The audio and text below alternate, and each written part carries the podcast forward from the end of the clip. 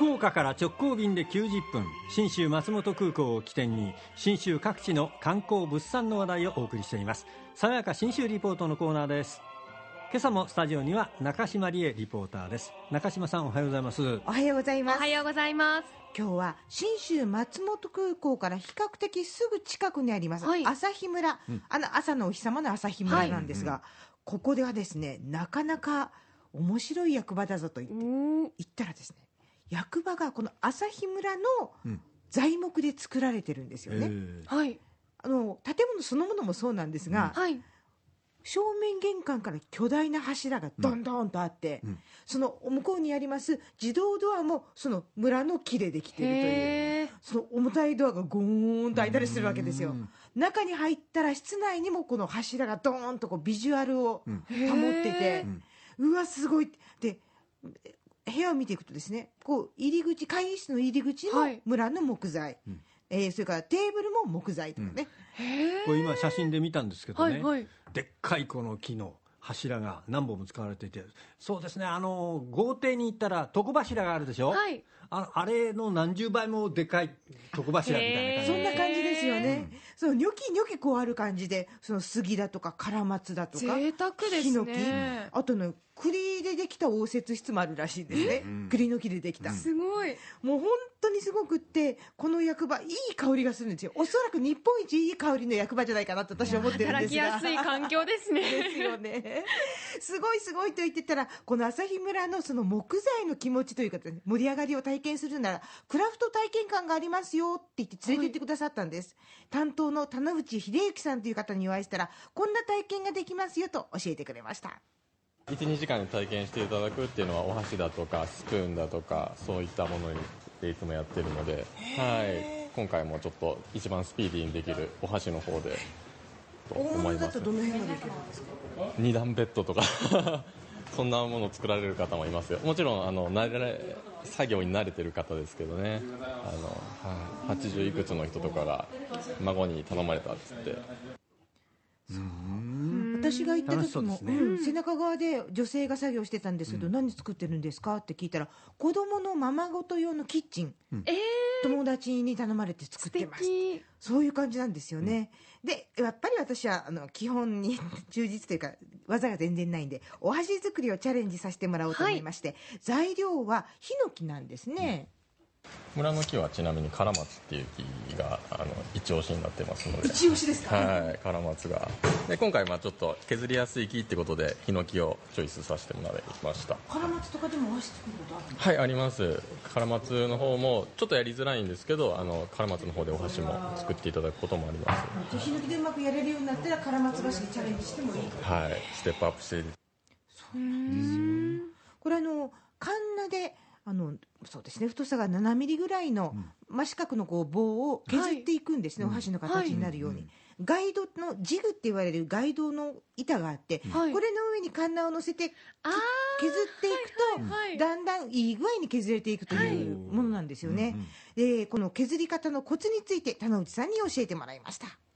削り方のコツとしては一番頭の部分から1回。で真ん中あたりから2回3回っていうような形で。でこのサイクルを繰り返していただいていくとあのこういうお箸の形になりやすいですね。それがコツになります。でちょっと削ってあの90度ひっくり返してもらってもう一度同じように23のこの同じようにしてもらって。どんどん簡単そうな感じがしますけど。ええ、後ろのシャーっていう音も軽やかだったんはい。先生見せ見ながらシャーっと見せてくれるんですよ、はい。だんだん細くなっていくようにちゃんとこう太く上の方は太く下は細くなっなるんですか？ていくようにガイドの作ってるそのジグって言われるものがあるんですよねへで頑張って私も先生のようになるはずだと、チャレンジ。まずしてみましたちょっと押さえつき気味に。あれ？あれ？もうちょっとき切れてるはずだったんだけどあこうか。こうしてそうこうでしたそのね。辺の位置がいいですね。あれ？で真ん中辺が1、2、3でもう一回てっぺんから。なんか音が違います スンじゃなくてカタンカタンって。削れてるはずなんですけど、このカンナが当たった音しかしてないという、うんでもねそんな私でもはい。10分ほどしますと、こんな感じになるんですよ。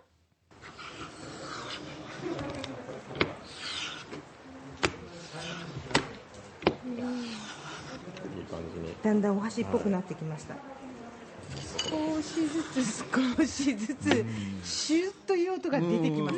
でガタンとは言わなくなってカタンぐらいになる、はいもう嬉しくて仕方がないんですけどこれね意外と汗だくになります。へえまあ、必死なんですね。体の重心をこうカンナにかけて、うんはい。ふわーって引っ張ってますんで、はい。これカンナあのカンナがけダイエットになるよねとか言いながらやってたんですけどね。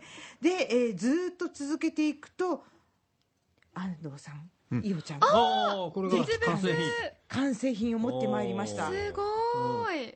えー、ひヒノキです、ね、ヒノキです。香香りがいいですねやっぱりね。そうなんですよ。うん。これ削っていくとだんだんねやっぱ艶やかになっていくんですよおねー綺麗にできましたね。意外とできてるりででしね本当に。三十センチ四ぐらいの。角形の。うん。はい。